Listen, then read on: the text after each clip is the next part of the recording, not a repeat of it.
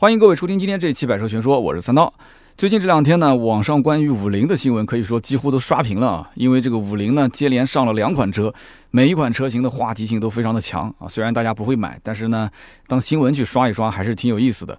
先是在五月二十八号的时候呢，上了一款宏光 mini EV，很多人看到这个小车了吧？一个电动车啊，售价是两万九千八到三万八千八，但还没有正式上市，所以它是个预售价，所以它很有可能上市的时候还会再往下调一点点。那么这台车呢是纯电动的啊，两门四座，是一个微型的小车，微到什么程度呢？啊，也就跟我们以前开的这个奥拓差不多哈，奇瑞 QQ 差不多，就这么大。这个车的话题性强在什么地方？主要就是它的价格便宜啊，低到什么程度？低到就是不懂车的人看到这个车的照片，再看到下面配的价格，都会说哇，这车真的好便宜啊。那么一会儿我们再详细的去介绍这个车。那么另外一款车呢，我相信很多人也看到了啊，朋友圈和群里面的照片，一个小的五菱微卡。那么它后面的这个小货箱呢，是可以向两侧和这个尾部向上翘大概八十五度，因此呢，打开来之后就很明显是一个可以这个摆地摊的一个神器，对吧？那么很多人就很开心，说对这个车充满了期待啊，随停随卖。我相信很多人在一些公园里面，或者是在一些游乐场，应该是见过那种卖冰淇淋的车，就是呃后面有一个小的门啊，小门帘往上一掀，然后呢两个工作人员在这里面卖卖冰淇淋啊，卖卖咖啡啊什么的，就是这种车型真的是一个地摊创业的神器啊。但是我相信大家也都知道，这种车也不可能是谁都会去买，然后买完之后也不会有那么多地方给你摆，对吧？公园里面你也不是想进就能进，进去了你也必须要有一个固定的摊位，相当于就是租了一个门面房嘛，就是这么一个概念。所以呢，这次呢，因为有相应的政策扶持和鼓励啊，大家呢就一下子变得很兴奋，觉得说是不是可以买个车，晚上没事儿就可以做一点夜市经济，对不对？然后赚点外快啊。但是呢，我还是想讲，就算是城管不来抓啊，我觉得其实。呃，也不代表这个交警不管，对吧？你要是违停违规的话，那相关的罚单肯定是不会少的。那么今天呢，我们其实就想聊一聊这两个车，以及我的一些对于五菱的这个品牌的看法。最近呢，这个五菱的股票也是大涨啊！我相信很多小伙伴之前如果是呃有先见之明买了五菱的股票的话，那这两天绝对又赚了几台五菱的车回来了啊！那么今天听到最后的话，说不定你对这个买股票还能有一些意外的收获。那么最后就是在这一场全民摆地摊的运动当中，呃，我其实昨天晚上啊还在我们公，就是我们公司也是我家对面的一个商场门口看到有些人在摆地摊，但是呢，可能他就是相应的这个执行还不是那么的，就中间不是那么的明确，所以呢，保安跟这个摆地摊的人之间发生了一些争执啊。那么我也发了一条微博，这个大家也有说好的，也有说不好的，这个就不说了。那么这次其实我觉得。呃，整个的股市里面的一个大体上的情况，大家千万千万要冷静啊！你看这里面包括除了五菱以外，什么福田汽车、长安汽车、小康，那包括江铃汽车、众泰啊、广汽、亚星客车、金杯，全都在涨，而且很多股票都是涨停，对吧？所以很多人现在也想进去啊，捞一把就走啊。其实从我角度来讲的话，呃，我不太会炒股啊，当然我也被曾经有股票套牢过哈。那么我本身学的也是经济，那这个沃伦巴菲特讲的嘛，别人贪婪我恐惧，别人恐惧我贪婪。目前来讲就是贪婪的阶段，这个时候你应该要恐惧了啊哈。啊，你这个时候说，哎，我不怕，进去捞一把就走。我前两天还在办公室跟他们聊呢，有人讲说这两天一直在盯着五菱的股票，说如果那一天暴涨完之后再进去的话，这两天还是能挣到钱。我就问他们，我说那你们是想再买一点吗？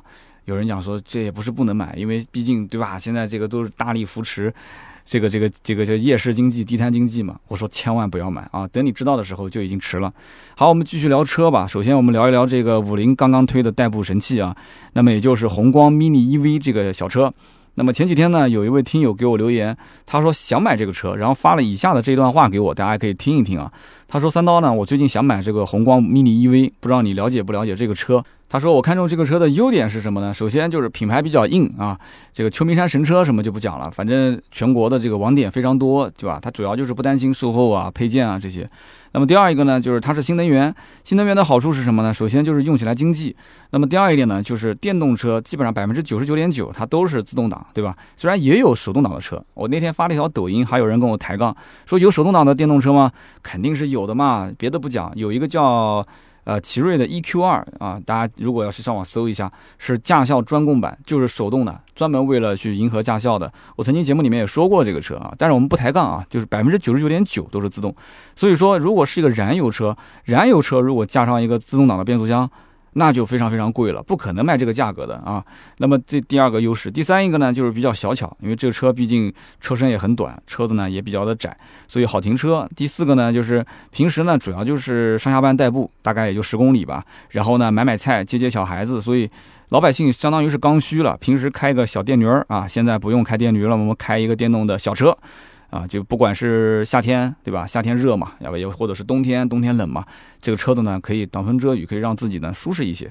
他说让我比较惊讶的就是这个车竟然还有三电系统的八年十二万公里的质保。就是在他的印象当中，这种车子就价格已经飙到不到三万了啊，就应该就是就讲开玩笑话，就相当于一次性用车了啊。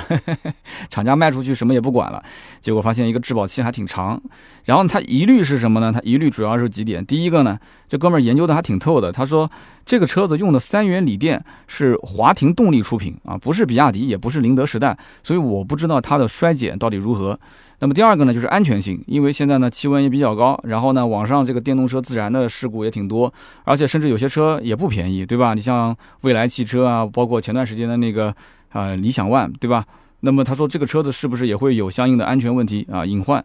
还有就是这个车子我买回去是不是一定要安装充电桩？啊，那我怎么样才能具备安充电桩的条件？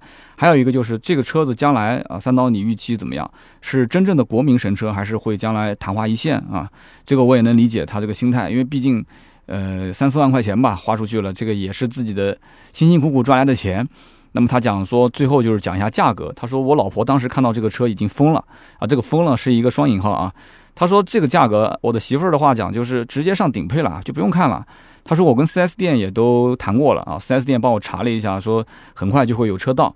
他说也是应了三刀的一句话，没有卖不出去的车，只有卖不出去的价格。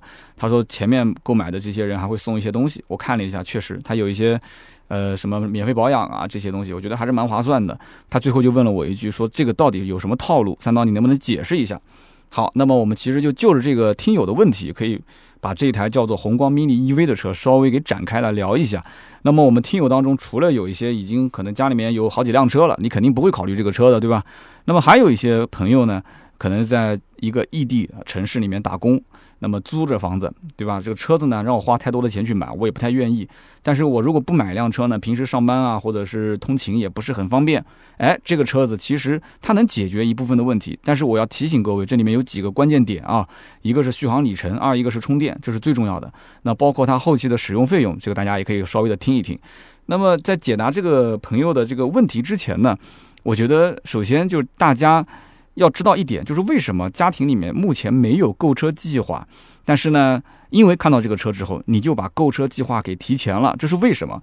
真的是因为这个车很便宜吗？对不对？你想一想，是这个问题吗？你要知道，绝大多数的人平时买车，你别说买电动车，买燃油车都不会去首选五菱的，家用车是不会选五菱的。很多人买五菱，它其实就是面包车嘛，大家都是这么理解的，对不对？五菱的价格永远是诱惑买家的一个卖点。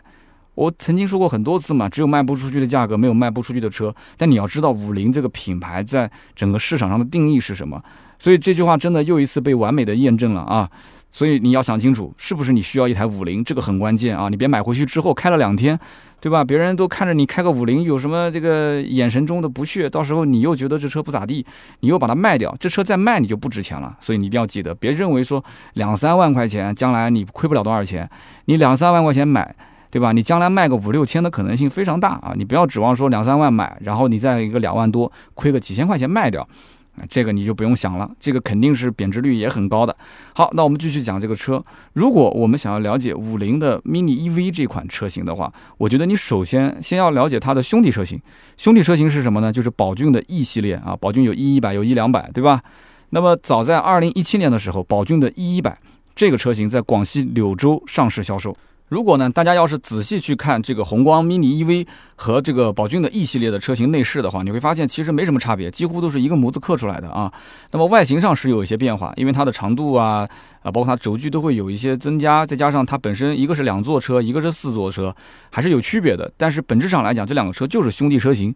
那个宝骏的 E 一百当时在这个一七年上市的时候，一开始只供应柳州本地。为什么它只供应柳州本地，不在全国来卖呢？其实对于宝骏来讲，他也很清楚，这种两门两座的小车，想要在全国卖好是非常困难的。官方指导价多少钱？大家听好了啊，九万三千九到十万九千九，一共两个配置。有人讲说不对啊，你刚刚说这两个是兄弟车型，对吧？然后五菱这个车子才卖两万九千八，为什么二零一七年也不过才三年前，这个车子要卖到九万多、十万多？啊，其实大家都懂嘛，对吧？它虽然是个两门两座的一个小车，它肯定不值这个价，它又不是 smart，smart 也就卖个十来万，对不对？但是这个车子呢，是因为有补贴的，而且呢，它这是地方政府补贴，非常非常的多。那柳州当地补贴完之后，这个车的价格可以卖到多少钱呢？三万五千八和四万八千八，哎，这个价格基本上就跟我们刚刚讲的啊，这个宏光的 mini EV 的价格差不多了，对吧？两万九千八起售，这个是三万五千八，差六千块钱。那么这个车的续航有多少呢？一百五十五公里。我们刚刚说的那个 mini EV 啊，就是宏光 mini EV 续航是多少呢？最便宜的续航是一百二十公里。所以这个车子一百五十五公里的续航卖到三万五千八、四万八千八，这个价格其实在当年还是非常良心的。车长是两米四八八，轴距是一米六。所以就是一个像 smart 一样的一个小车，车重呢也就是七百五十公斤啊。那么剩下来就是看你这个人有多重了。我觉得重一点的人开这个车比较好啊，更稳一些。像我这种瘦子坐里面，可能 开起来就会有点飘啊。这台车子的最高车速是多少呢？一百公里啊，每小时一百公里。所以正常的话，市区代步问题不大。跑高速的话，我估计就有点悬了啊。一个是速度上不来，二一个呢，它续航里程本来就不多。电动车只要车速拉高了以后，它的能耗也会非常的大，所以呢，它的续航里程会急剧缩短啊。那么平时呢，你可以装一个充电墙盒在你们家车位上，你可以用二百二十伏的电源来充电，一般的正常情况下八个小时左右啊就可以充满。那么这个车子一年之后呢，就出了新款啊，新的宝骏的 E 一百，新款呢仍然不向全国销售啊，它是怎么卖的呢？呃，哪边有支持就在哪边卖。首先从柳州啊扩展到了整个广西省。那么广西省后来我看了一下，也不是很多地方都推荐卖这个车，也就是像桂林啊，包括西宁这些地方啊，就支持力度比较大一些。还有一个地方是哪里呢？就是山东的青岛。如果有山东的这个老铁们应该知道，山东当地充电桩的这个建设，应该讲是在全国都可以排得上号的。一个是建设的这个力度非常的大，二一个地方政府对电动车的支持啊，也是这力度非常非常大。所以山东青岛。也是当时第一批啊，开始卖这个宝骏的 E 一百。那么两个地方都有补贴，补贴之后的价格是多少呢？新款啊，卖到四万六千八和五万九千八。有人可能要讲，哎，不对啊，你刚刚前面还说三万多，怎么现在变成四万多了？对了，涨价了啊，怎么地就涨价了？你不服吗？啊，但是涨价是有原因的，是因为它的续航里程增加了，从原来的上一代一百五十五公里续航增加到了两百公里。那么电池从原来的十四点九度电，现在变更到了十九点二度电。我曾经节目里面也说过啊，因为电池它一般都是按照千瓦时来算，那么就一千瓦时就是一度电嘛，所以十四点九度电到十九点二度电等于多了差不多四点三度电。四点三度电加了一万块钱，其实还是比较良心的，还是比较良心的啊。那么二零一九年的时候，宝骏的 E 一百又上了一个新款车型，那么续航里程又增加到了两百五十公里。它每一次这个换一个版本就增加了差不多五十公里，但是呢，它的这个售价呢没有怎么涨，也就是入门版从四万六千八涨到了四万九千八，那么高配车型没涨价。所以说这个宝骏的 E 一百、E 两百这些车啊，应该讲定价还是比较的良心啊。但这个车型本身来讲的话，两门两座，长得像 smart。呃，还是很多地方的人是不太能接受的。那么在很多人的眼中，其实五万块钱的预算是不会买这个车。首先就是我刚刚讲的造型，对吧？还有空间，它的实用度不是很高。那么第二一点就是很多家庭它作为第一辆用车的话，它对于这个空间配置、外观内饰，包括保养、维修，甚至品牌，它各个方面都会有所考量，对不对？所以因此这个车子。除非是一个人啊过过小日子，或者两个人不要孩子，偶尔出去啊带个步的话，大家能接受。但是，一旦要是一个家庭想要买车，基本上直接就 pass 掉了。那么选来选去，很多人还是会选择什么车呢？选择那些保有量比较大、口碑比较好，然后甚至于平时日常保养维修也很方便的车型。那就看来看去，就燃油车的那几款，对不对？你要轿车就那几款，你要 SUV 也就那几款。所以说，像宝骏 E 一百这种车型，外形、内饰、空间配置都不太符合家庭的第一辆用车需求，所以在很多城市其实卖的不是很好。而且这个还是个纯电动的车辆，然后一看到它的续航里程，那很多人就焦虑了嘛。所以因此很多家庭就敬而远之。但是在这个车的故乡，也就是它的这个出生地广西柳州，卖的是非常好，活的是非常滋润。那有人要讲了，说那柳州当地人难道都是呃？一个人家庭或者是两口之家吗？都不要孩子吗？就是为什么卖得好？我觉得有两点。第一个，确实政府是大力扶持啊，一会儿我后面要详讲。第二一点，我在想柳州这个城市有没有柳州当地的人可以稍微说一说，可能真的是家庭里面很多孩子就已经出门上学了啊。如果是不出门上学的话，那家门口可能也就是就在家门口上学，也不需要跑很远。所以呢，如果说那个广西柳州有很多的一些年轻人去到了外地去打工、去去去创业的话，那都是老两口在家里面待着。那我觉得这车确实是挺合适的。那么因此，柳州当地啊，我看到宝骏自己有一个调研，就是说日常的话，市区通勤大部分都是两个人，所以他们觉得这个车是合适的。那么第二一点就是广西的柳州啊，它是整个广西省的第二大城市。那么说来，很多人可能不太相信啊，就这个城市的面积甚至比北京还要大，就在网上我查过的啊，它已经确凿了，就是比北京还要大。那么城市里的整个的汽车的保有量只有四十多万台，什么概念呢？还不到北京的十分之一。所以当地政府就觉得说，整个的这个柳州是可以大力的发展这个汽车消费的，有非常大的潜力啊。那么柳州当地的城市发展速度其实不像北上广那么大。对不对？速度没有那么快，那怎么办呢？那么他就想要让大家去买车，但是买完车之后肯定会出现停车位紧张的问题，因为它的市区的停车位大概也就是三到四万个。那么这样一来的话，你又要刺激老百姓买汽车，对吧？然后你配套的停车位又不够，那问题那么严重怎么办呢？所以呢，宝骏在当地啊就提出了这么一个方案，就是说我们造一个两门两座的电动车。这个一方面呢，也是顺应国家的政策，对吧？二一方面呢，也是解决了当地的这个停车难的问题，所以当地政府非常非常支持啊。那么这样一来的话，宝骏就造出了这么一个车，叫宝骏的 E 系列，一一百一两百。那么这个车的车长呢不到两米五，车宽不到一米五，也就是说两台车就可以共享一个常规尺寸的车位。那么不仅如此，政府还批了这个专属的小车的停车位。那比方说，呃，在一些这个比较窄的路的旁边，你往旁边斜停一下，那么你不影响人正常走路，它也是可以给你停车的。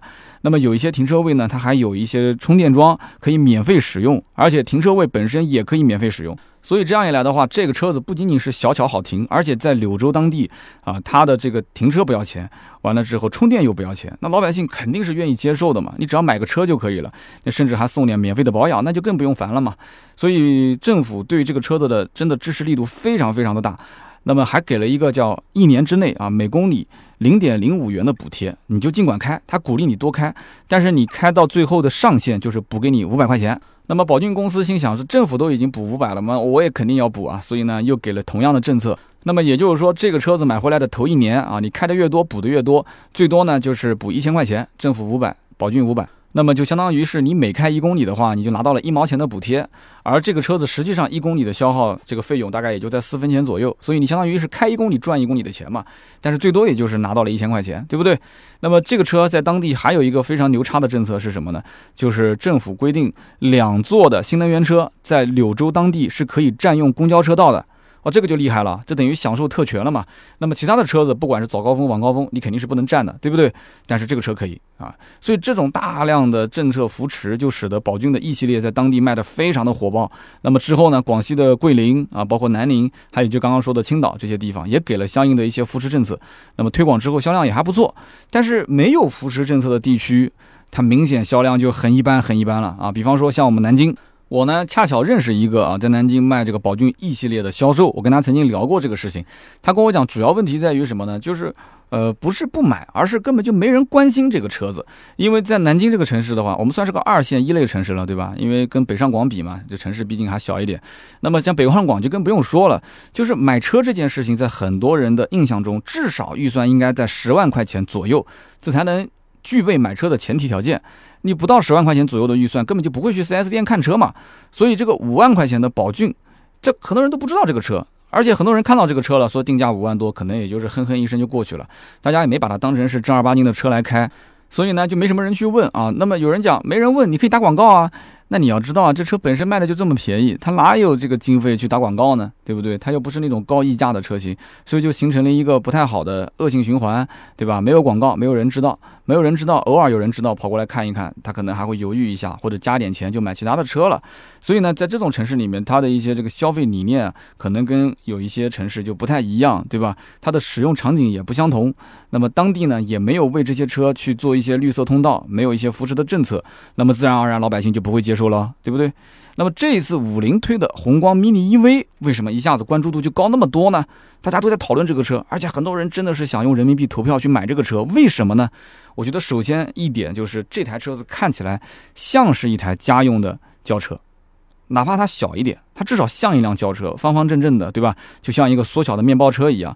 那么很多人看过图片的话，都知道这个车子其实就跟五菱的小面包差不多，因为五菱面包本来就是方方正正的，但这个车子比起面包车呢，还多少有一点点设计感，看上去呢还有那么一点点 Q 萌啊，有点可爱。关键就是这个车子的里面，它确实有四个座位，它不像那个宝骏的 E 系列，它只有两座，很多人直接就 pass 了，两座我不考虑。对吧？我们自己家里面，我一直想买一个马自达的 MX 五，那为什么我一直不买？那就是因为两座嘛。媳妇儿一直不同意啊，总是担心啊，说这个出门的时候我们三个人一起怎么办？那其实家里面不是还有一辆车吗？而且这两座的车，平时我日常代步开开不就行了吗？他不同意啊。当然我相信我将来应该能搞定他。所以很多人会是这么想的。那么家里面如果是刚需第一辆车，他不敢买这种两座的。两台车的话，那可以考虑。但是两台车又头疼了嘛，对吧？那这台车如果是个两座的。我真的有必要吗？为什么我不买一个三厢的正常的轿车，或者是买一个 SUV 呢？我为什么要买它呢？这个车子其实如果去体验过，你知道它的这个车里面的空间并不小。南京的试驾车已经到了啊，然后南京的那个我刚刚说的那个大货车啊，就是一开启百叶摊的那个车还没到，下个星期会到。那么到了之后呢，我觉得这车子后排空间还是挺大，因为它本身设计的风格和理念就是照国外的这个 K Car 啊，日本的 K Car 来设计的。K Car 有个特点就是外面看上去特别小。但是坐进去之后呢，发现空间特别大。我最早发现像 K car 的车是哪个呢？就是那个欧拉，啊，就是长城的这个欧拉。欧拉确实像，哇，空间内部真的很恐怖啊。它虽然没什么后备箱空间，但是这种车子就是属于你如果需要呃乘员的空间大的话，那你就损失后备箱的空间，因为它的座椅非常靠后，你立起来之后会发现二排的头部空间跟腿部空间都非常好。那么，如果你要装货的话，也很简单，后排两个座椅放倒之后，它的后备箱空间其实也是比较可观的啊。所以，因此家里面如果说你要是过度买一台车，那我觉得这车子你要看看空间，再看看它的相应的这个价格，很多人也是会心动的。不管是拉货还是载人都可以。车长两米九，宽度的话跟宝骏一系列差不多，不到一米五，对吧？这个车子价格毕竟不到三万块钱啊。关键还是入门的门槛比较低啊，所以这车对于很多家庭来讲吸引力还是很大的啊，能买得起，而且空间也还可以。那么大家在买之前，多数就是这么安慰自己的：哎呀，也就是个代个步，就是挡风遮雨，三万块钱买就买了，对吧？我也对它没有什么其他的需求了。很多人都是这么想的啊，不要着急，继续听我往下聊。那么这位听友他是说这个车子便宜，对吧？买回来买菜代步，挡风遮雨，比他自己的小电驴要好很多，但是他也是怕。这个车子呢会有一些问题，对不对？它这个车的亮点就想得很清楚了。你比方说，它本身牌子它不是杂牌啊，买回去之后它不像有的一些杂牌的车子，可能老年代步车，对吧？很快厂家都不在了，都倒闭了，将来保养维修配件都不知道找谁买去。那么这个车子呢本身又是电动车，成本也比较低，今后就是保养啊，就算是维修啊，各方面啊，包括这个车子只要电池不坏啊，将来使用起来的话，成本呢还是能接受的，就不怕是买得起用不起这种可能性发生，对不对？那么刚刚我们讲了什么三电系统、质保啊这些，作为家庭的过渡用车，如果能安安心心、顺顺利利的过渡个两三年，或者是三三四年，那将来卖多少钱，大家也就不太在意了啊，无所谓，就卖就卖了吧，把这几年度过，将来日子一定是会越来越好。但是车主的疑虑也非常的多。那么首先就是关于电动车的最大的问题，就是它的成本项电池包。他前面也说了嘛，说这个电池包是华庭动力，这到底是哪一家？为什么我？这个我只知道比亚迪，也知道这个宁德时代，但这个我没听过，是不是小作坊做出来的这个电池，对吧？那么也有人开玩笑说，这个车子定价两万九千八，我估计光电池包就要花到两万多块钱，这种可能性有没有呢？也是有的。那么也正因为如此，这个车子为什么定那么低呢？因为它电池包小嘛。所以它的续航里程只有一百二十公里，对不对？我们刚刚讲那个宝骏的 E，它怎么说也是从一百五十五，对吧？到两百，然后到两百五。这车一百二，比宝骏 E 一百当时的这个续航里程还要低。但是 E 一百一开始补贴完的价格也就三万九千八，对不对？也就比它贵一万块钱啊。但是续航里程也比它多一点，对不对？所以这个呢，还是根据它的电芯的成本、电池包的成本来的。这个呢，我觉得它定价呢良不良心还是良心的。为什么说良心呢？你看一看那些老年代步车啊，包括一些呃低速的电动车，你就知道了。低速电动车像什么呃御捷啊，像什么雷丁啊这些车子，没有转向助力，没有空调，它都要卖到两万七千八啊。如果你要转向助力，要加空调的话，再加三千块钱，对不对？但这个车子据我了解，最低配应该也是没有空调的。那么转向助力应该是标配啊。那么这个一百二十公里的续航里程呢？根据我用电动车已经用了一年多了啊，根据我的经验判断，我自己的车子 NEDC 的续航是四百公里，对吧？那么如果室外的温度比较正常的话，我的车速如果是在六十公里以下，就在市区代步，那么在最优的这种工况下去驾驶，基本上续航能跑到三百五十公里以上啊，这个不吹不黑是真的。那么如果是冬天，那就完全不一样了。冬天的时候，只要这个暖风一开，续航里程是哗哗哗的往下掉啊。那么还有一个呢，就是跑高速啊。我曾经在微博上也是长测了好几次这个跑高速，基本上我的车速超过八十，它的能耗就会变得很大；超过一百那就更大。那么这个时候续航打折非常厉害啊，四百公里的车能跑个两百公里就已经是谢天谢地了。所以因此这个小车子啊，叫做宏光 mini EV，它的续航一百二十公里。那么将来如果是冬季气温比较低，那么你出门要开暖气，对吧？你怕冻着。然后行驶速度就比较快，因为这车最高时速能跑到一百零五，它不像那些低速的四轮的电动车，最高时速是限定在五十公里，这车能跑到一百零五。那你要是油门这个电门使劲踩，你踩个八十，踩个一百，那我估计冬天的话，你能跑个六十公里或者是七十公里，那真的就谢天谢地了啊！所以因此你对这个车的续航一定要心里有个数啊！你如果不知道，三刀今天就告诉你。那么不仅如此，这台车还有一个问题是什么呢？就是它只有一个慢充。也就是说，它没有快充口。那我的电动车上是有两个充电口，很多的一些车，只要是十几万的电动车，肯定是两个充电口。那么两个充电口什么概念呢？一个是慢充口，就是给你在自己家的这个私人充电桩，啊，晚上插上去一夜，啊，充一夜，第二天就满了嘛。那么快充口是用来救急的。那比方说你跑高速公路的时候，啊，在高速上面到了服务区，发现这个电快没有了，赶紧去服务区充个电。包括像我这一次去莫干山啊，去安吉试驾，那么我们中间就充过一次电。啊，找了一个充电站，然后进去之后把电充满，那么你就得在旁边去等。但是这个车子是不能用快充的这个充电口啊，它没有快充充电口，所以你在外面很多的一些公用的充电桩你是用不了的。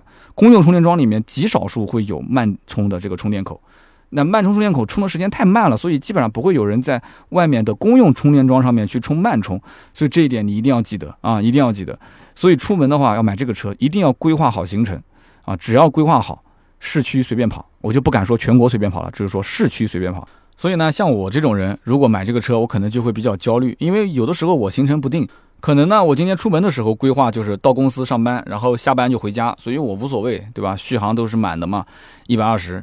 但是呢，结果哎，突然之间接到一个电话，说中午要去某某 4S 店谈点事情，好，我开个车过去了，一去一回五十公里就没了。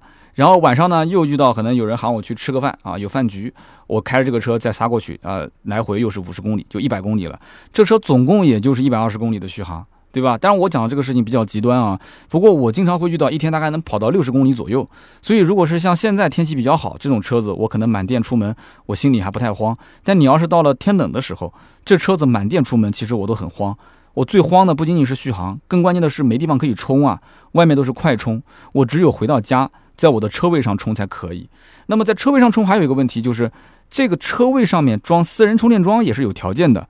大部分小区安装私人充电桩的话，你必须要有固定的车位。那么固定的车位呢，又是分两种，一种呢就是你可以花钱去买车位，对吧？那么第二种是什么呢？就是你可以去跟物业长租。那么长租的话，我相信很多人也知道了，都不便宜啊。很多城市的这个长租车位，一年至少也要差不多两千块钱。那如果是买车位就更贵了嘛，就动不动就几万甚至十几万。南京还有几十万的车位，所以因此你买这个车一共才花了三万块钱，对吧？结果你买个车位，你可能花了比这车的钱还多得多得多的钱。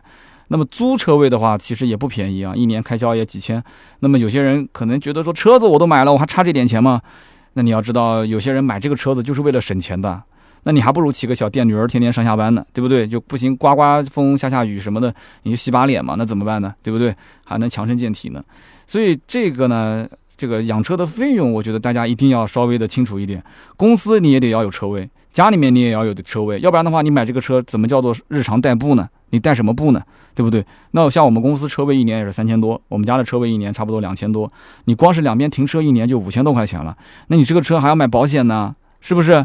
你还买保险呢？保险一年不讲多，三千块钱左右吧，这就已经是八九千了嘛。那么再加上你日常的洗车啊、保养啊什么的，然后包括你充电，多多少少也要花点钱，是不是？那么再加上可能偶尔会有一些罚单什么的，所以这一年下来的话，怎么说也得一万块钱左右吧。啊，这这个消耗，我觉得大家一定要想清楚。这跟你买一个什么雅迪电动车，天天上下班开一开，那一年到头基本上没有消耗啊。我相信也不会有什么地方说还收电动车的停车费收那么贵的。对吧？这个电动车充电也很便宜的嘛，对不对？在家可以随便充了嘛。所以，因此你的居住地如果跟办公地啊相对来讲住的比较近，我觉得你说拿这个车去挡风遮雨的话，我觉得你要三思了，因为你每一年毕竟多花了一些这个钱，而这个钱你完全可以找一辆燃油车买回来，你就是一次性投入的成本高一点嘛，什么停车费啊这些你根本就省不掉的，保险你也省不掉的，对不对？那么有人讲说我在三线以下的城市，我的居住地和我的办公地停车费用都很便宜啊，几乎都是免费的。那么有些胆子比较大的车主说，我商业险也不买，我就买个交强险，这也是合法的，没有问题。那么洗车什么？他说，哎呦，我们这个地方嘛小，对吧？就随便在路边找一个水龙头洗一洗就可以了。OK，那我没什么好说的。那你适合买，你绝对适合买。如果充电也方便的话，那真的是太适合了。因为你的用车成本极低呀，你几乎就全都忽略不计了嘛，对吧？也没有停车费，又没有洗车费，对不对？而且在当地嘛，你本身人头都很熟，哎，你是老张家的儿子，我是老李家的儿子，两个人就算碰了擦了，对吧？出了一些小车祸啥的，也不用走保险，所以交强险就够了嘛，对吧？两家就私了了。所以这用车成本确实低啊，这你要大家想一想，是不是这么一个情况啊？那么这一位听友想买宏光的 mini EV。他现在很纠结的还有一个点，就是这个华庭动力提供的电池，它不是宁德时代，也不是比亚迪，担心是小作坊啊，说将来会不会有问题啊？说会不会衰减比较的大？那么这里面呢，我觉得首先你大可不必担心，为什么呢？给你简单介绍一下啊，这个华庭动力它不是小作坊，人家也是十来年的专业研发和制造新能源汽车动力系统以及相关的关键零部件的厂商，只不过人家是做 to B 的，不是 to C 的啊，它也不像宁德时代炒的那么火。所以在国内啊，你要知道，像这样的厂商有多少个呢？有一百六十八家。那么华庭动力的综合实力能排到多少呢？能排到前十名，还是比较强的啊！一百六十八个能排到前十。那么这边有个知识点可以给大家普及一下，那就是所有的制造这个新能源电池的厂商，一般都分成两种啊，一种叫做 Pack 厂商，一种叫做 sole 厂商。Pack 就是 P A C K，它就是生产电池包。啊，电池包的厂商，还有一种就是 s o C E L L s o 它是生产电池芯。但是做 s o 的这样厂商呢，有的时候也会做 Pack，它也会去做电池包，然后供应给一些厂家。那么它如果是只做电池芯的话，它可以去供应给其他的一些啊这个 Pack 的厂商。所以呢，这可能有点绕。反正你只要知道，这个 Pack 厂商呢是直接对主机厂的，它是根据主机厂不同的这个车型来制作相应的这个根据它车型定制的这种电池包。那么电池芯的 SOL 的厂商呢，你只要负责做电池芯就可以了。那么你至于是给厂家直接定制电池包，还是说给那些 Pack 的厂商，你直接给他供应电池芯，那都可以，反正都是赚钱，他都是你的客户。所以因此在前十名当中啊，这里面只有四家是有这个能力去做这个电池芯的。就是 SO 的厂商，那分别是宁德时代、比亚迪、国轩高科和福能科技。一会儿我们再展开来聊。那么很多人都喜欢玩手机，其实大家都知道，手机这里面其中有一家，像比方说三星啊，它就是生产屏幕，它也生产手机，所以三星会留一部分好的屏幕给自己的高端机。那么同时也会把自己家的屏幕啊分一部分出去给其他的一些国内的，像中国的一些手机生产厂商啊，大概就是这么个道理。那么全中国的十大电池供应商。就占据到了整个的新能源市场上百分之七十一点六三的份额。我们刚刚讲全中国像这样的电池的生产厂家有多少？有一百六十八家，所以剩下来一百五十八家要去抢这百分之二十八点三九的市场份额，这什么个概念啊？所以这十家还是非常非常厉害的。这其中最出名的有两家，一个是宁德时代，一个是比亚迪，大家都知道的，对吧？我们刚刚讲一共前四是可以做电芯的嘛，一个就是宁德时代，一个比亚迪，然后还有一个国轩高科和这个福能科技。好，那么光是宁德时代跟比亚迪这两家。就占到了这个市场上百分之五十的份额，这是非常夸张的一件事情。而且最夸张的就是比亚迪的电芯，它是不对外供应的。比亚迪自己就是 SO 的厂商啊，它也是 Pack 的厂商，它就是自己给自己造电芯，自己给自己造电池包，谁都不供，就是供自己。就这两家就占到百分之五十，所以比亚迪真的非常强悍。宁德时代呢是不造车，宁德时代造出来的就是供应给其他的一些厂家，那那太多了，很多品牌都用他家的。所以呢，虽然说排名前十，但是你也要知道，就这两个是最大佬的，最大佬了。所以这也是为什么这位听友会有点纠结，说他为什么不用宁德时代啊？为什么不用比亚迪啊？那比亚迪肯定不给你用嘛。那么宁德时代为什么不用？其实也很正常。宁德时代现在太火了，那么多的厂家找他要，它的产能也不一定能跟得上，所以他只能选择其他家。所以呢，我们一会儿后面再聊，他到底用的是国轩高科的呢，还是福能科技的呢？啊，有人讲说不对啊，你刚刚讲的不是华庭动力吗？别急，这里面还有故事啊。有人可能要问说，为什么生产电芯的这个 SOL 的厂商不能直接卖它的这个电芯啊，打个包给到汽车厂呢？为什么他不能去跳过这个 pack 的厂商，他自己做一个小厂，然后定制给厂家不就行了吗？其实这就是因为现在的新能源的车型啊多种多样，那么电池包它需要匹配不同的车型，它要根据每款车型去定制。如果说这个 So 的厂商想要去垄断市场，说我开 N 多分厂，我把其他的厂家全部啊囊括在我自己的这个生产线里面，那对不起，这个资金的投入啊，那是天文数字啊，而且投入产出比也不是特别的高，风险也非常的大。所以呢，这个 So 的厂商呢，啊做电芯的厂商就会把更多的一些啊资源是控制在上游。然后呢，他让他的技术门槛比较高，你做不了电芯，好，OK，那我就把我的电芯的技术不停的迭代，不停的跟进，然后呢，我再把我的这些成本转嫁给下面的这个 pack 的厂商，厂商你再把成本转嫁给厂家，那不就行了吗？你干你的事，我干我的事，我们挣我们各自的钱，所以的 pack 厂商呢是赚主机厂的钱。那么 so 的厂商呢，就去赚 pack 厂商的钱啊，所以大概是这么个逻辑啊。电芯是最上游。那么，我们回到刚刚听友这个提的问题，说宏光 mini 的 EV 它用的是华庭动力的电池啊，其实这个说的是不太完整的，应该说是华庭动力给宏光 mini EV 提供它的电池包以及它的 BMS 的解决方案。那么，这是不是小作坊呢？我刚刚说了，它确实不是小作坊，能排到前十，对吧？那么，华庭动力作为一个 pack 厂商，它需要的这个 SOL。它的电芯来自什么地方呢？其实来自于五家供应商啊。那么其中呢，最大的一家就是天津力神啊，占到百分之五十点八三。那么其次就是比克，占到百分之二十七点一三。那么下面就是东莞振华，百分之二十点五三。还有就是国轩高科跟江苏天鹏有少量的供应。所以说，这个宏光 mini EV 的电芯肯定是以上这五家当中的一家，但是目前来讲没有确定下来具体是哪一个，它也没有公开。那么不管是哪一家，这个华霆动力毕竟是在国内应该算是前三大的 pack 厂商，我觉得它对于整个这个车型的底盘三电 BMS 的功能需求进行定制化，应该还是有一定实力的，我觉得问题不大。因为这两家其实相互之间都是一个依存关系啊。如果说呃华庭动力给到它的这一套方案，包括它的整个的电池包都很差很垃圾，那五菱的品牌肯定会有影响。那么五菱的品牌如果有影响的话，它肯定是直接就把它给换掉了。市场上又不是就你一家，我可以换其他的供应商，你就赚不到我的钱。那么五菱这么大的一个量的话，对不对？将来如果卖得好，反过来的话，这个其实华星动力也想抱它的这个大腿嘛。所以相互之间是一个依存关系，都是希望互互相把对方的品牌给抬起来，而不是把对方的品牌做砸。那么类似的情况有很多，比方说江铃新能源和长城汽车，它会从福伦科技进行采购。还有像这个长安新能源啊，最近长安新能源卖的也很好啊，它也会从不同的厂家进行这个电芯采购。比方说宁德时代，这个大家都很熟悉了。那长安跟它之间的采购量就非常大，占到了百分之六十八点六一。那么剩下来还会从天津力神，我们刚刚讲了，五菱也会从天津力神采购，对不对？那么还有万象，还有哈光宇，还有天津杰威，还有中航锂电。长安的新能源都会从这些地方进行采购它的电芯，它不会说就指定这一家，它相互之间也会做对比嘛，哪一家更好？所以这里面呢，我想说一句，真的，这个比亚迪是太狠了，比亚迪是自己造自己用，也不对外卖，对吧？然后市场份额还那么高。所以这个我们大家真的可以支持支持国货嘛？如果真的要买电动车的话，可以考虑比亚迪，没毛病的啊！只要对这个牌子没有什么反感的话，问题都不大。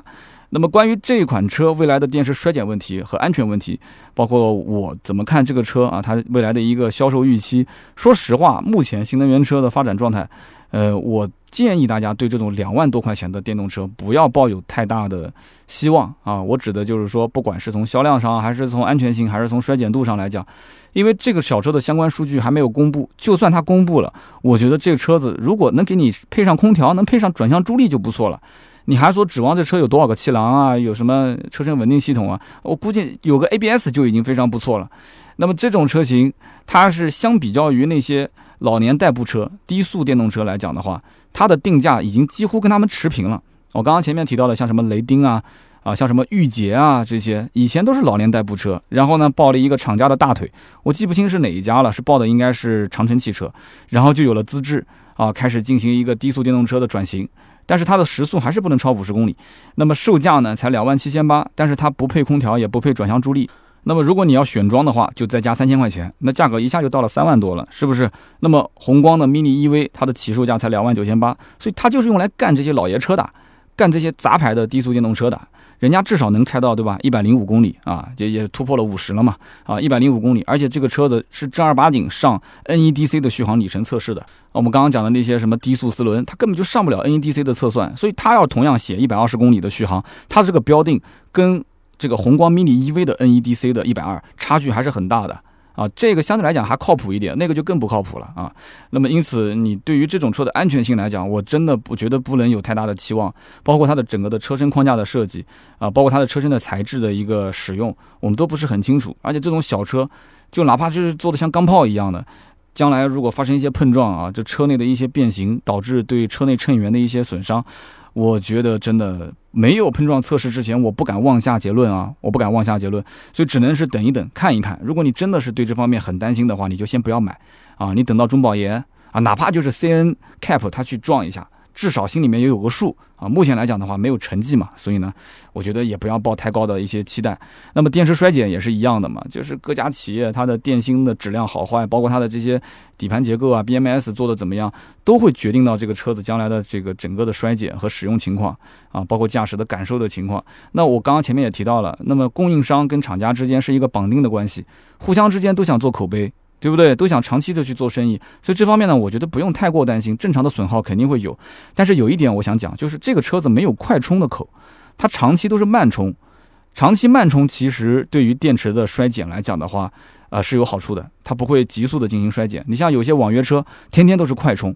那你再好的电芯也吃不消啊，时间久了自然损耗就会变大啊，衰减就会变大，而且再加上这车本身有一个那么长的八年十二万公里的质保，你怕什么呢？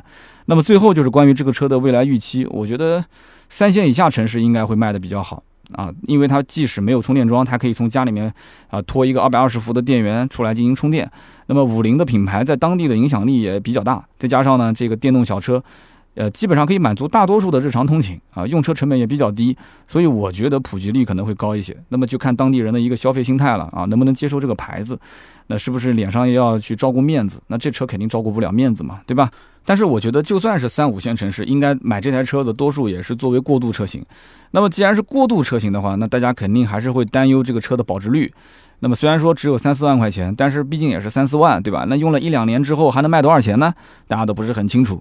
所以说，五菱跟宝骏，我觉得在现阶段应该推一个政策，什么政策呢？就是这个车子啊，宏光的 mini EV，在多少年之后啊？一般正常中国人换车是三年，对吧？三年之后或者五年之后，你进行置换的时候，我可以给你额外享受多少钱的补贴？你在卖这个车的时候就把它给直接制定出来，对不对？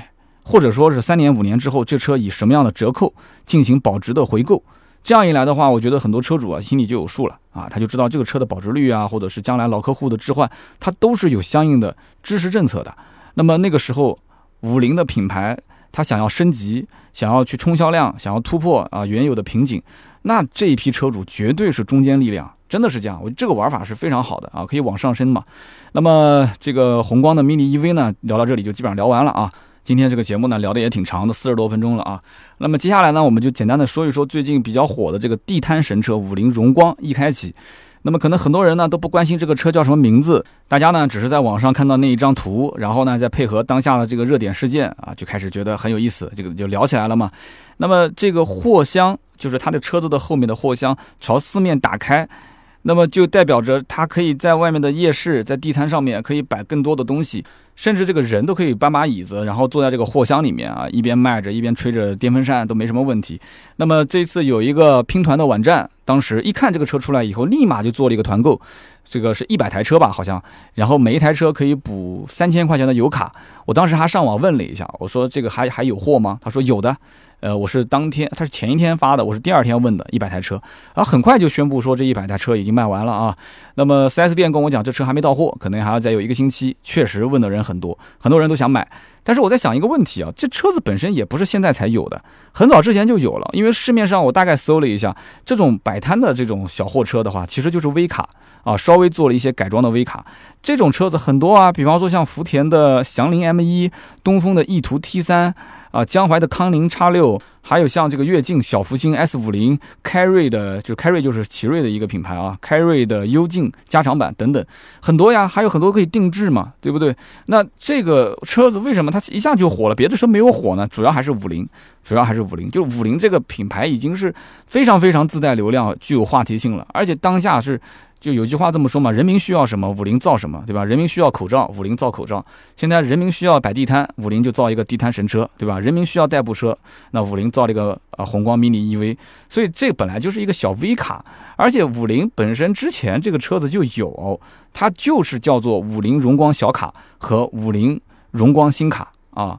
所以它没有什么差别，就无非就是把后面的这个小箱体重新改造了一下。然后呢，我还特意去查了一下，就这个箱我能不能自己改？网上有很多可以改这个箱体的，那么改的价格大概也就是几千块钱，最贵的也就万把块钱。但是它的原装的箱体是两边的侧侧翼的开启八十五度，它可以用电动。啊，按一下打开，按两下关闭，然后这个尾门啊，我们讲叫尾箱啊，这个这一侧的开启呢是手动，所以说如果你要是想真的图省事的话，那你可以直接买，没有问题，但它的价格比正常的小卡和新卡的普通版本要贵出将近一万块钱。所以你要想清楚，小卡是一点五排量的，新卡是一点八排量的。你真的要把这个车买回去，说要做生意嘛？那我也不拦着你，对吧？但这个车只有两个座位，你要如果平时说这个家里面就买一辆车，平时也可以代代步的话，呃，那你就要又回到刚刚我们前面说的问题了，对吧？这空间啊，啊，包括它的这个动力啊，天天驮个那么大的一个货箱在路上跑，停车啊，这车五米二啊，也不算小啊，五米二的车，停车啊。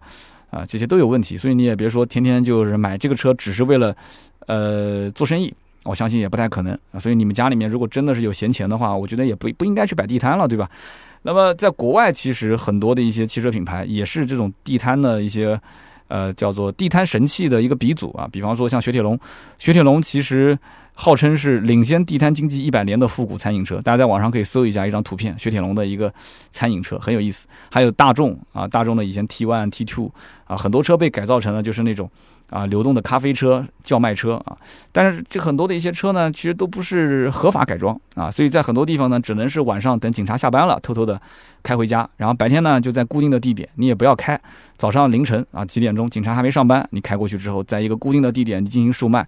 所以说以前的政策呢，其实相应来讲的话，还是管得比较严啊。那么有一些朋友可能他是在相应的固定地点啊，有一些人脉关系，或者说是呃确定是合法的手续拿到了一个位置，那这个车子呢在路上，对吧？我还是那句话，城管不管，但是交管会管。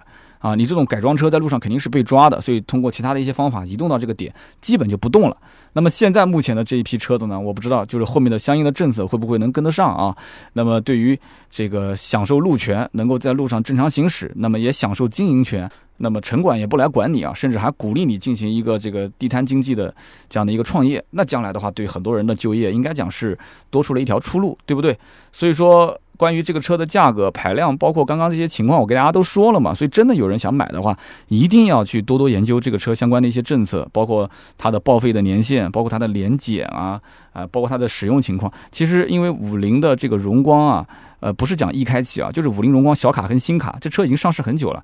你也可以去问问前任的这些车主，这个车的质量怎么样。你问清楚了再去买这个车，对自己呢会有帮助啊！你不要到时候生意还没做呢，结果钱全部砸在修车上了，然后等你生意做了个一年半载，你觉得又不想做了，结果你挣了一点小钱，这车子卖出去的时候又全亏在这个车的折旧里面了，对吧？那么下面一个人过来买这个车的时候，发现，呃，自己生意还没做，结果呢省下来一笔钱，省的是什么钱呢？就是前一任车主啊摆地摊赚的钱，所以这就有点尴尬了，是不是？包括像我刚刚前面讲的，如果说你真的想省钱，你不想买这个易开启啊，那你买的是那个之前的小微卡，你想自己改装一个小货箱，那么你就要搞清楚了，你是不是要到这个车管所去变更你的行驶证啊？因为你的车子的造型有变化，对不对？你不要到时候引起其他的一些麻烦，你到时候什么保险理赔啊，或者是过户交易啊，就会遇到一些坎儿啊。那所以这个呢，我希望玩过这一类车的朋友都可以在我们节目下方留言补充。不过我个人觉得啊，如果你真的想摆地摊的话，你完全没有必要先直接买这个车，你可以先去试一试，对吧？你就拿一个家里面的床单，然后裹点东西往身上一背嘛，找一个地上你规定的地点啊，你直接就摆呗。你先看看你适不适合摆地摊。我以前上大学那会儿，我也摆过地摊，对吧？但是这个地摊啊，没有那么容易，真的是它是个小江湖。这里面好的位置长期都被一些大佬占据，甭管你来多早啊，他都会有相应的时间点，因为来的太早也没有用啊，他会有城管会管你的，是不是？所以正好切到城管快下班的那个时间点，你来了以后去。抢位置，你抢不到那些就像大佬的位置，你就是抢到，人家也会让你走。而且他不是一个人，他是一片啊，就是好几个人，是一个小帮派一样的小组织。你一个陌生的面孔，人家根本就不带你玩，对不对？而且摆地摊很多都是一些可能平时呃生存方面啊，他的这个收入确实很低，他面临生存困难的这些人群。你说你穿着光鲜的跟他们这些人在一起挨着去。啊，摆地摊，他们会觉得说你干嘛还要过来抢我们的生意呢？那么言语之间就会有一些这种冲突。所以呢，我觉得说，如果你真的是就是抱着玩玩的心态，我劝大家真的就不要凑这个热闹了啊。如果是真的当地的这个地摊经济有一些空闲，他需要你去玩，需要你补充，那你就去玩一玩。但是目前来讲的话，应该是让一些。呃，相对来讲生存比较困难的一些人，先去解决他们的一些就业和收入，因为毕竟今年的疫情让很多人的收入是受到了非常大的影响，所以我希望大家呢，也是我是呼吁大家啊，也是能不凑热闹就不要凑热闹了啊。如果说确实你的收入、你的生存也是受到了非常大的影响。那你就走正规的流程，你去看看能不能去办理一个相应的固定的摊位啊，晚上辛苦一点，那就赚一点钱养家糊口，对不对？那么另外就是我个人觉得，因为现在是互联网经济的时代，对不对？那么对于以前我们摆地摊啊，我那时候上大学的时候也跟着人家一起摆，那时候卖的东西呢，你卖什么？因为网络经济不发达嘛，有的时候大家就顺便就买一点了。但是现在呢，你说地摊上什么叫地摊？地摊就是廉价的代名词，地摊货嘛，对不对？有些人是因为猎奇，他会买一点小玩意，对不对？有些人可能他会买一些这个家家里面的袜子啊，这些就是消耗品，还有一些发卡这些东西都不值钱的。但是互联网时代，什么东西买不到呢？所以地摊经济真的能吸引多少人？我是持一个比较大的问号。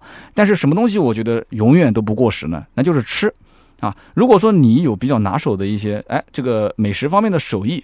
对吧？你有祖传的手艺，你说你开一个这个，哎呀，这个一开启五菱的荣光一开启，然后呢，你在那边去做一点自己的小甜点啊，这个小小小小饮料、小饮品，你在人多的地方去卖一卖，那我觉得生意应该会非常的好。你要有点这方面的小手艺，我觉得是挺好的。晚上应该你只要能吃得了苦，都能挣到的钱。但是这个地摊的相关经济政策能维持多久？啊，当所有人都蜂拥而入去做这个地摊生意的时候，摊到每一个摊主的手里面还能挣多少钱？啊，所以这个我就觉得真的不一定了，而且合理合法的去，呃，摆地摊的话，有没有其他的一些相应的费用，对不对？别到时候城管不罚，对吧？但是他会收费。然后另外就是交警呢，你停的如果位置不对的话，他再给你进行一些停车的相应的处罚。那这些问题我觉得都是大家要相应的去考虑的，对不对？那这可能也是这么多年来我做百车全说的节目第一次聊到五菱这个品牌啊，聊的有点多。啊，想的也有点多，那么希望大家呢也是留言补充。其实，在家用车的领域，几乎不会有什么人去首选五菱，对吧？大家第一印象，五菱就是个面包车，所以五菱才会升级出了宝骏这个品牌。那么这几年呢，通过发展，宝骏慢慢的也开始从以前的五六万块钱的车，发展到了十多万块钱的车，再往上走，对不对？但是这一次的五菱宏光的 mini EV，就那个小车子啊，我觉得它最成功的点不在于说这个车将来卖多少台。而是它会转变大家对于五菱就是面包车这样一个根深蒂固的印象。大家想一想，是不是这个概念？所以这台车子如果今后真的卖得非常好、非常多，它成为一个国民神车啊，仅次于五菱宏光的现象级的车辆的话，那我觉得这很有可能五菱今后就会转变成中国人真正在做家用廉价车或者是家用代步车，不是面包车啊，家庭用车的这样的一个思想的转变。它会有一个非常大的帮助，我觉得真的是这件事情要是做成了，五菱应该讲是一个非常历史性的时刻，而且全中国的汽车经销商，五菱是最多的。啊，三五线城市的普及率也是比其他品牌要好得多得多得多，所以我也是真心希望五菱真的是越做越好。啊，是人民需要什么，它就能造什么样的车型，而且是在保证安全和稳定的情况下。啊，希望都是一些正面的信息，不要将来等到大家老百姓都喜欢它的时候，也开始偷工减料了。不过它也没什么料可偷工就是了，没什么好捡的了。好的，以上就是今天这期节目的所有的内容，感谢大家的收听和陪伴。关于五菱和它新出的两大神车，大家有什么想讨论的，都可以在我的节目下方留言。这个留言互动呢，是对我最大的支持。我也会在每期节目的留言区抽取三位，赠送价值一百六十八元的芥末绿燃油添加剂一瓶。好的，下面是关于上期节目的留言互动。那么上一期节目呢，我看到很多朋友啊，呃，都比较支持我讲人物传记啊。在此跟大家再说一遍，人物传记是一方面，后面的车型的一些历史文化，我也会跟大家好好的聊一聊。那么今天呢，因为是插播了一个这个最近特别火的两款车的一个讲解，后面呢，如果有些人还是想听车，我强烈建议大家可以关注一下我的微博。或者是抖音，或者是 B 站啊，抖音就是三刀砍车，那么微博是百车全说三刀，B 站呢就是百车全说，反正你不管是搜三刀还是搜百车全说，你肯定能搜到我，因为很多人都讲他们不用抖音了嘛，那不用抖音你就可以上 B 站或者上微博来看，那么所有的我现在出的短视频都是跟车相关的。那么大家如果想听车，有的时候我哈不啷当讲一个五十分钟的节目，就说一款车，很多人他们都不喜欢听这个车，它不是这个消费层次，对吧？有的人可能就买五六十万的，你说个十万的他不听；有的人就买十几万的，你说个三十多万的他也不听。但是抖音呢，一分钟你只要不停的刷啊，你可以看一看目录，你总能看到你想要的车。我所以觉得那个是比较合适的。那么这个里面呢，我们可以讲一点啊历史啊一些人文的东西，包括一些车型的历史，给大家补充一下，都挺好。那么上一期节目呢，我们是聊贾跃亭的最后一期。那么其中有一位叫做“本是薄情之人，何来薄情？是薄情还是薄情啊？”他说：“三刀啊，关于贾跃亭为何将公司的名称命名为西贝尔，我猜测这个‘贾’字拆开来就是西和贝，你说对不对？”哎，这哥们儿真的是用心了，用心了。的确啊，西贝尔的这个西贝是‘贾’字拆开来，但是这个尔是什么意思呢？西贝尔贾跃亭，贾跃亭的贾贾尔。贾尔，尔就是你你你贾你什么意思呢？我不太懂。那谁能把后面的这个尔给破一下啊？谁能把尔给破了？那我就觉得这个我们可能又揭开了一个世人不知的一个秘密啊！西贝尔公司啊，厉害厉害厉害！这是第一位。那么第二一位呢？这哥们儿说，呃，他是叫幺八八二五零九 FADB。他说：“三刀，我麻烦你以后不要说什么数学是体育老师教的了。我就是一名体育老师，我周边的朋友都是体育老师。体育老师虽然看上去五大三粗，但是大家脾气都很好，学识跟涵养都很高。不管什么职业都很高尚，开职业炮和开这个地图炮都让人可恨啊！其实真的，我首先跟你说一声道歉啊，因为这个我的语文是体育老师教的，或者数学是体育老师教的，这是一句梗。”这个呢，我也不知道从哪边流传开来的了。就一般大家可能在某一个字没读对或读错的情况下，一般都会自我调侃一下，但是无意之中伤害到了这个体育老师，真的表示抱歉啊，真的表示抱歉。但是我觉得这个涵养和学识这件事情，嗯，也涉及到包括像情商啊啊，包括这个玩笑的边界啊，就是有的时候，如果说真的有点冒犯到你了，我真的是需要跟您道歉啊。这件事情确实要跟您道歉。但是在生活当中呢，我觉得内心有些强大的人，真的不是说体育老师他是这个涵养或者是学识不高，而是这句话本身讲的就是我想调侃自己。没文化或者是不专业，是因为我当年这门课可能有一个不太专业的老师教了我，所以导致我不专业。他是有一个这种意思在里面，而不是说体育老师就没文化，不是这个概念。但我不解释了。如果真的冒犯你的话，我向你表示道歉。以后呢，呃，我尽量不说，因为有的时候说这种话，他是脱口秀嘛，他会。随时随地就从脑子里面冒出来，那么我希望以后不要再冒犯您这样的一份职业啊！我还是很喜欢体育老师的，真的是很棒的，因为我小学、初中、高中的体育老师我都很喜欢。那么关于什么地图炮、职业炮这个事情，地图炮嘛，我知道就是区域对吧？讲什么这个城市、那个城市的人什么的，那我从来不会说。但职业炮这件事情，我觉得你提醒我了，谢谢谢谢啊，以后我会注意的。